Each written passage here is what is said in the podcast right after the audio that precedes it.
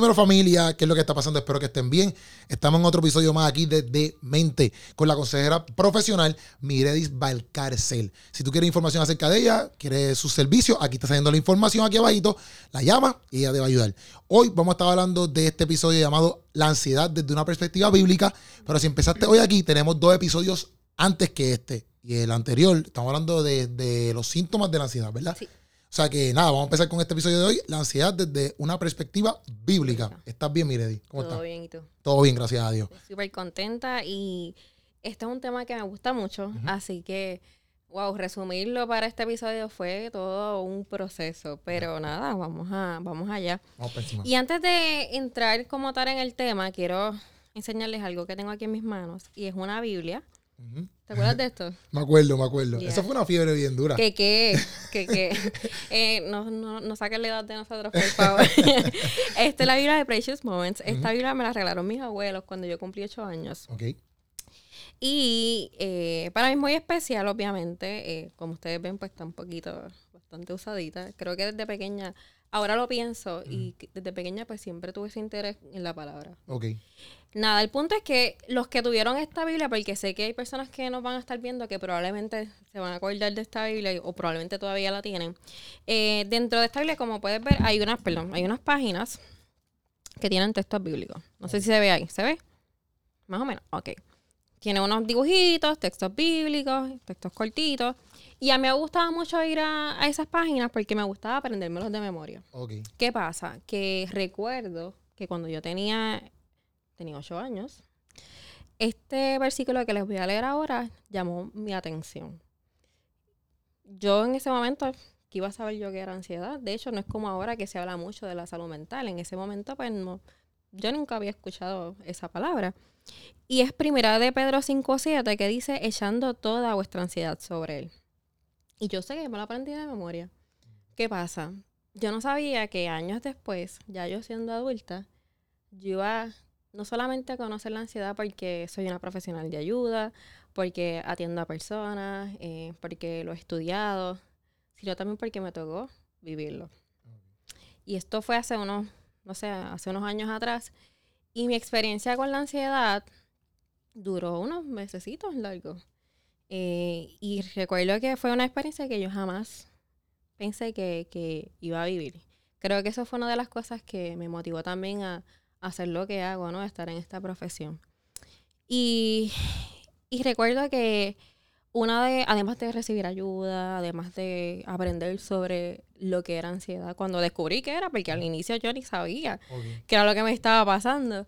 Pero una vez que entiendo que es ansiedad, que hago todo ese proceso que, trabajamos aquí en, consejería con las personas que atendemos, eh, una de las cosas que me ayudó a mí a manejarlo y, a superarlo fue, eh, fue refugiarme en la palabra de Dios.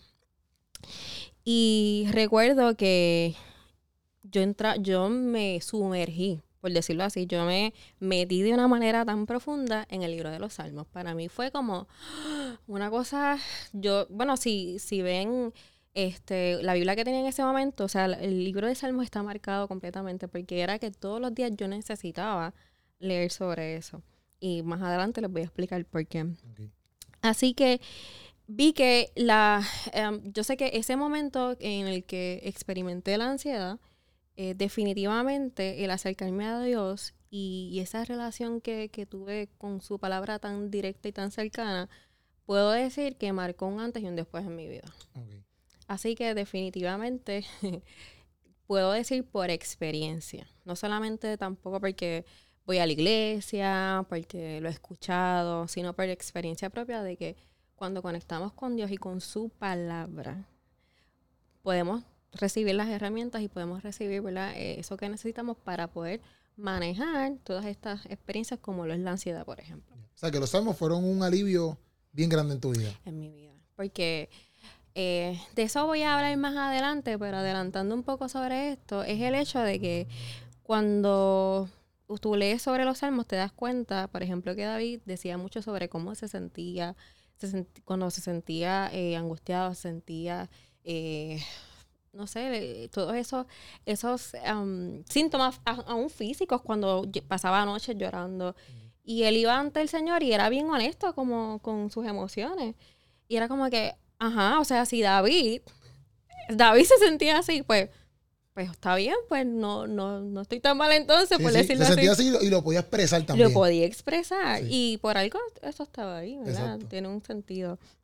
Así que, nada, en ese sentido eh, puedo decir y puedo afirmar que, sí, que la palabra del Señor es viva y que nos ayuda en nuestros momentos más difíciles. Entonces, para ponernos más en contexto ¿no? sobre lo que estamos hablando hoy, que la ansiedad tiene una perspectiva bíblica, ¿qué nos dice la Biblia sobre ¿verdad? lo que es la ansiedad? Primero que todo es importante entender un punto. Y si vemos en 2 de Timoteo capítulo 3, versículo 16 y usualmente voy a, cuando vaya a citar el versículo, lo voy a hacer la nueva traducción viviente. Por si acaso, ¿verdad? Las personas que a veces les gusta guardar los, versículos y demás. Eh, dice, toda la escritura es inspirada por Dios y es útil para enseñarnos lo que es verdad. Esa parte es importante que la mantengamos presente. Es útil para enseñarnos lo que es verdad y para hacernos ver lo que está mal en nuestra vida nos corrige cuando estamos equivocados y nos enseña a hacer lo correcto. Ok. Ok. Ya eso ahí, hay varios puntos en ese, en ese versículo, ¿verdad? Cuando sentimos ansiedad y lo vemos desde un enfoque, lo que se conoce cognitivo-conductual, o sea, esa relación que hay de nuestros pensamientos con nuestra conducta, eh, esos pensamientos, esos esquemas mentales, no simplemente se ven como pensamientos que vienen y van, sino como creencias. Eh, y creencias, cuando tú crees algo, es porque tú entiendes que, eso es real. Que es real, que es una verdad. No significa que lo sea, pero tú lo ves de esa forma. Entonces, ¿qué pasa? Que esas creencias, según eh, el doctor Albert Ellis en su teoría eh, terapia racional emotiva, él las, él las llama, ¿verdad? Él tiene este concepto de creencias irracionales.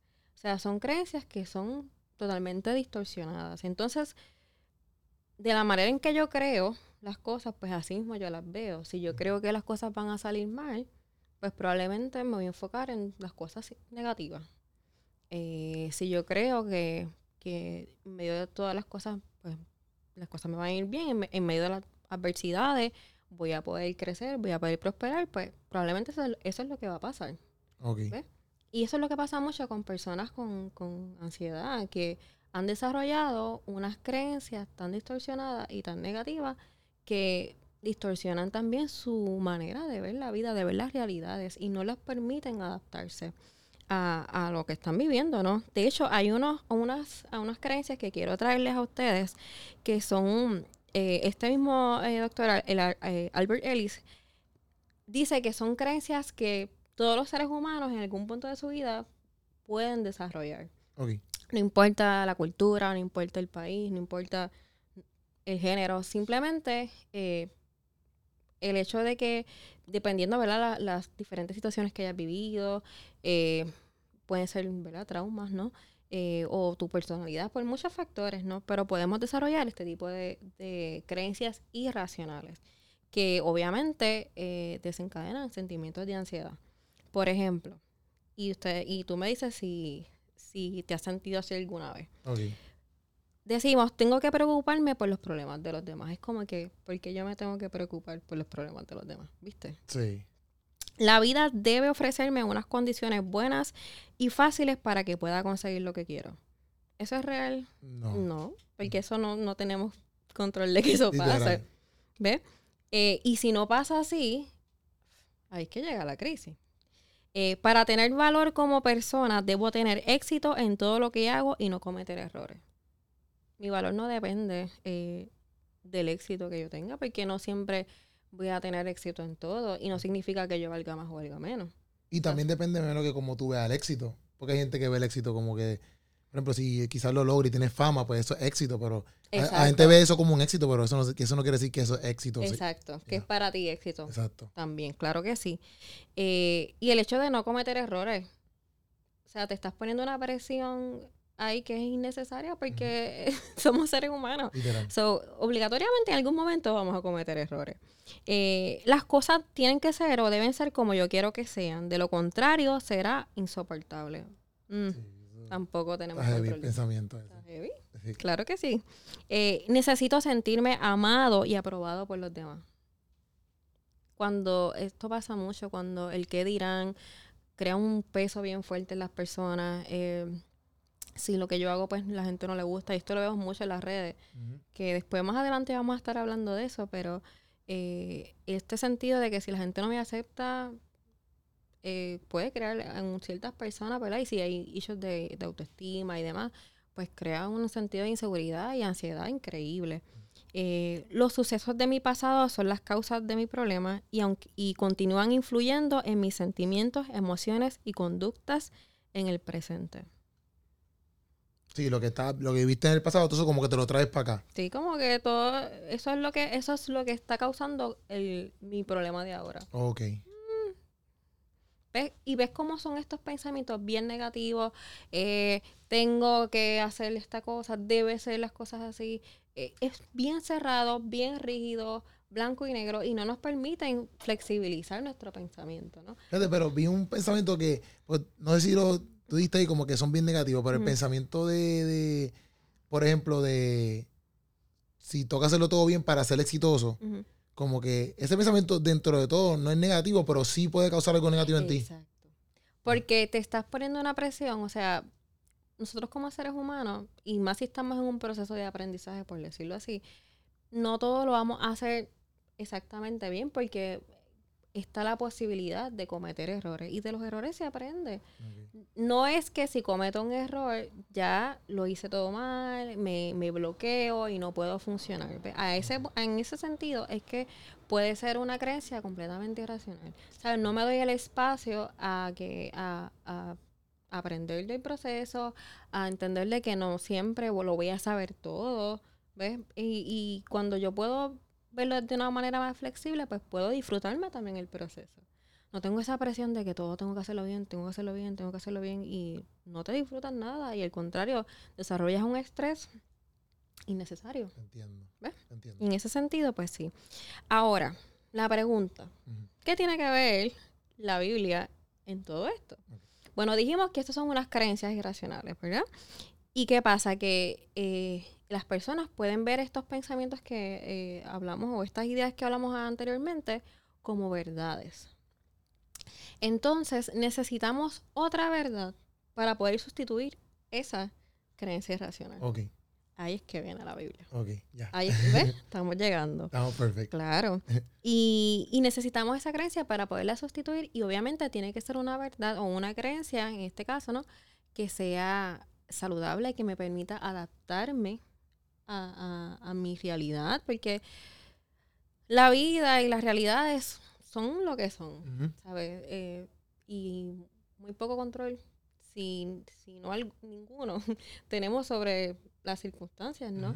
Y tenemos que aceptar y entender eso. Pero si yo tengo el control de trabajar conmigo, de cómo yo veo las cosas, que yo creo, que yo, que yo dejo que entre en mi, en mi mente y en mi pensamiento, eso sí yo tengo el control. Y tengo que, verlo como, un privilegio que tengo, ¿no? Como una, destreza que, todos los seres humanos podemos tener. Así que, primero que todo, ¿cómo hacemos esto, no? ¿Cómo podemos sustituir una verdad con otra? Y, atándolo, ¿no? A la parte de la verdad bíblica. Primero que todo, tenemos el mejor ejemplo, y es Jesús, ¿ok? Y hay un libro, no sé si lo has visto, si lo han leído, se llama El Maestro de las Emociones. No. Y eh, hay una frase, yo me, me acuerdo cuando estaba leyendo ese libro, hace unos añitos atrás, iniciando el, el libro, incluso está esa frase sola en esa página. Y refiriéndose a Jesús decía, él tenía todos los motivos para sufrir depresión y ansiedad, pero nunca alguien fue tan feliz y libre en el área de la emoción. Fue como que, wow, para mí fue bien impactante esa frase. Y más adelante, hablando de Jesús, decía, valoraba demasiado al ser humano, por eso nunca desistió de nadie, por más que lo pudieran frustrar, ¿no? Porque a veces los seres humanos no somos fáciles, por no decir casi, casi siempre. Pero Jesús, bajo su cuidado afectuoso, las personas comenzaban a ver la vida desde otra perspectiva. Y esta última frase yo creo que es una de las, de las cosas que, que Jesús vino a esta tierra y fue a cambiar esa perspectiva que, que es totalmente irracional, que es totalmente eh, contraria ¿no? a la verdad bíblica. Y por eso vemos mucha ansiedad eh, en el mundo, por eso estando en este mundo, porque no somos extraterrestres, o sea, estamos aquí, tenemos que vivir con las situaciones que hay, con las noticias, con que si la economía, que si las enfermedades, todas las cosas, todo eso no- nos da ansiedad, vivimos en un mundo que está en caos, es la realidad. Sí. Y por más que, ¿verdad? Seamos creyentes y por más que vemos a Jesús y todo, la realidad es que hay cosas que sí nos pueden afectar. Es la realidad. Pero qué bueno que tenemos esa herramienta de la palabra del Señor. Y como dije, esa es la misión de Jesús, cambiar nuestra perspectiva, cambiar nuestra manera de pensar, nuestros pensamientos distorsionados e irracionales. Y, y cambiarlo por qué? Por la verdad, por Él mismo. Porque vemos en, en Juan eh, 14, 6 que dice, yo soy el camino, la verdad y la vida. Él se autoproclama como la verdad. Él es la verdad. Entonces, aceptar a Jesús en nuestra vida ya de por sí es un- una ganancia. Ahora, no lo acepté y ya. Yo tengo que constantemente conectar con la palabra, leer la palabra, tratar de entender la palabra. eh, desde una desde un lugar de, de fe y de confianza, porque hay muchas eh, promesas que están ahí. Y esas promesas pueden ser esas verdades que nos ayuden a sustituir esas creencias irracionales. Sí. Y aliviar y, exacto, Claro. y como tú al principio estás haciendo de los salmos, que pues, te, te daba paz. Exacto, exacto. Y mira, eh, algunas, ¿verdad? Quiero compartir con ustedes eh, algunas de esas. Solamente eh, elegí aquí cuatro, pero hay un montón. Lo que pasa es que no tenemos el tiempo, ¿verdad? Para, para hablarlas todas. Pero estas son unas que me gustaron mucho y que hablan, ¿verdad? Bastante eh, claro, ¿no? Y directo sobre lo que es la ansiedad. Está Filipenses 4, del 6 al 7. Usualmente, y como les dije, son la nueva traducción viviente. Dice, no se preocupen por nada, en cambio, oren por todo. Paréntesis. La oración es una herramienta muy útil, que a veces la pasamos por alto. Ok. Cuando tú oras, ¿qué tú haces? Si tú hablas con Dios y, y le dices todo lo que está pasando en tu vida a Dios ahí. Como que te, te como que te zumba y para allá. No sé cómo decirlo bien, pero te, te, te Sí, vacías como te, vacías. y tú le hablas como normal, con honestidad. Y hay veces que, no sé si te pasa, que a veces uno orando o hablando con alguien, por ejemplo, que a veces por eso es que también es bueno hablarlo. Uno hasta como que se contesta. Y a veces uno orando con Dios, a mí me ha pasado que, por ejemplo, a veces estoy orando Sí. y estoy aturdido por algo, etcétera, y yo ahí mismo analizando realmente a veces hasta las cosas que yo tengo y así, yo me doy cuenta de que, espérate, espérate, pero porque yo estoy así si yo tengo estas cosas, ¿me entiendes? Y ahí como que le bajo. Porque lo estás verbalizando, lo estás externalizando. Y, y eso es algo que necesitamos hacer. A veces pensamos como que no, este, yo me guardo todo y no tengo que compartir nada con nadie. Y eso es lo peor que estamos haciendo. Eh, y cuando oramos, eh, además de que si lo hacemos con fe, tenemos también esa esperanza de que si Él nos está escuchando, Exacto. eh, lo estamos haciendo en un lugar y con, en un espacio seguro, porque la oración, ¿verdad? Que, que hacemos ante el Señor, Él sabe, Él, conoce, Él nos conoce más que yo creo que nosotros mismos. Así que eh, no, no demos, eh, no demos por sentado o no, no ignoremos, ¿verdad? Esta estrategia. No es una estrategia simplemente, sino el ejercicio de la oración. Eh, y continúa diciendo, díganle a Dios lo que necesitan y denle gracias por todo lo bueno o por todo lo que Él ha hecho. Así que, mira lo que dice aquí, dile, o sea, háblale a Dios. Y me encanta porque después dice, denle gracias. La gratitud también es un ejercicio de fe. Y también enfoca tu mente en lo bueno. Cuando practicamos gratitud, y eso se trabaja mucho también en, en consejería, es poner tu mente en las cosas que, que son buenas. Una persona que es agradecida usualmente pues tiende a tener hasta mayor bienestar porque se enfoca en lo bueno, ¿sabes? No es que no hayan cosas malas, pero es preferible que te enfoques en las cosas que son buenas, ¿no? Y luego dice, después que hagamos esto, dice, no se preocupen, no se preocupen por nada, oren por todo, díganle a Dios lo que necesita, denle gracias. Después que hagamos esto, porque esto es activo, yo tengo que hacer lo mío. No es que Dios hace, hace, hace, yo tengo que hacer. Y eso es lo que me gusta de la palabra, porque nos pone a nosotros en actividad. Luego dice, así experimentarán la paz de Dios. No es como que la paz de Dios simplemente llega y ya. Yo también tengo un rol en este proceso que supera todo lo que podemos entender. Y a veces hay situaciones que nos superan, nos, nos, desbordan y por eso muchas veces llega la ansiedad. Pero si hacemos esto, la promesa es que podemos experimentar la paz de Dios. Y la paz de Dios cuidará, y esto me encanta, cuidará su corazón y su mente mientras vivan en Cristo Jesús. En otras palabras, mientras vivan en la verdad. Si yo pongo mi mente, si yo nutro mi mente de la verdad, pues Él va a cuidar mi corazón y mi mente. Y a veces mucha gente quiere eso, pero no van a este principio de, como estamos hablando, de orar, de ser agradecido. O sea, él está diciendo como que, si tú quieres estas cosas, pues, mira, tú, tú al esto, ven a donde mí, ora, ¿verdad? Sé, agradecido o agradecida. Y estas cosas van a pasar, ¿me entiendes? Que eso está súper nítido. Eso es promesa. Sí, sí. Luego dice en Juan 14, 27, eh, eh, les dejo un regalo, paz en la mente y en el corazón. O sea, la paz de Dios es real, de Jesús es real y Él la prometió y es, real. Y yo sé que tú también, y yo lo he experimentado, que hay, momentos que uno está, o sea, todo esto alrededor está como en crisis, pero y uno se autoevalúa y uno dice, no sé por qué estoy tan tranquilo.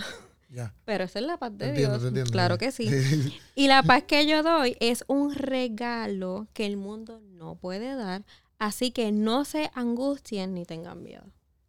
Volvemos porque esto es real, esta es la verdad, porque estas son palabras de Jesús. Y también como que te lo está diciendo en el sentido de que estas cosas te pueden pasar, ¿sabes? Como que la angustia te puede llegar, claro. el miedo te va a llegar, claro. pero te lo está diciendo como que si haces estas cosas, pues vas a tener paz. O sea, diciéndote que es normal que te pueda llegar estas cosas, pero aquí estoy yo para estar contigo. Él nos entiende. Sí. Luego dice, eh, y esto me gusta porque yo, cada vez que cito este versículo, yo digo que Jesús nos habló claro. Jesús nunca nos mintió como que, ah, una vez que me acepten, la van a vivir súper bien, todo va a estar chile, no me van a pasar problemas. Mm, no, él nunca dijo eso. Dice, les he dicho todo lo anterior para que en mí tengan paz. Aquí en el mundo donde estamos nosotros, porque nosotros no vivimos en, otra galaxia, estamos aquí, tendrán muchas pruebas y tristezas. Y eso es, seas creyente, no seas creyente, estás aquí. Te va a pasar. Todos vamos a tener nuestras situaciones. Y esa es una realidad. Pero, y ahí va entonces la promesa, pero anímense porque yo he vencido al mundo. O sea, ya todas estas cosas Jesús las venció. Y eso para nosotros debe ser pensar en esto, ¿no? Primeramente, y ahí podemos practicar la gratitud. Darle gracias a Dios por, eh, o a Jesús en ese sentido por lo que Él ya ha hecho. No por lo que Él va a hacer, lo que Él ya hizo. Y, y el hecho de que me entiende, el hecho de que ya Él haya pensado en todas estas cosas, que me haya regalado su paz para yo poder mantenerme por lo menos lo más cuerdo posible en este mundo en caos y porque él ha decidido cuidar mi mente y mi corazón y que te anime. Porque dice anime. O sea, como que nuestro ánimo, o sea, cuando uno se siente así como que angustiado, con, con ansiedad, pues nuestro ánimo, si tú quieres levantar ese ánimo, pues ahí también te lo dice, como que con esto tú te animas, sabiendo que yo vencí todas esas Correcto. cosas. Correcto. Y finalmente, Primera de Pedro 5.7, que fue el texto que les compartí de la Biblia, pongan todas sus preocupaciones y ansiedades en las manos de Dios, porque Él cuida de ustedes. Lindo todo ahí, pan, deposítenlo. Eso está nítido, eso está nítido. Estamos ahí, estamos set. Bueno, este fue nuestro tercer episodio hablando de la ansiedad desde una perspectiva bíblica, este, con la consejera profesional Miredis Valcárcel. Ahí está la información. Si tú quieres su servicio, allá puedes comunicar. Ahí está todo saliendo ahí en pantalla para que te comuniques con ella y ella va a ser la ayuda a tu vida. Tenemos dos episodios más anteriores y el cuarto episodio vamos a estar hablando de eh, hombres de la Biblia que experimentaron la ansiedad. O sea que te vemos aquí en el cuarto episodio. Nos vemos. Este fue otro episodio de Demente con la consejera profesional Miredi Valcárcel. Nos vemos, familia.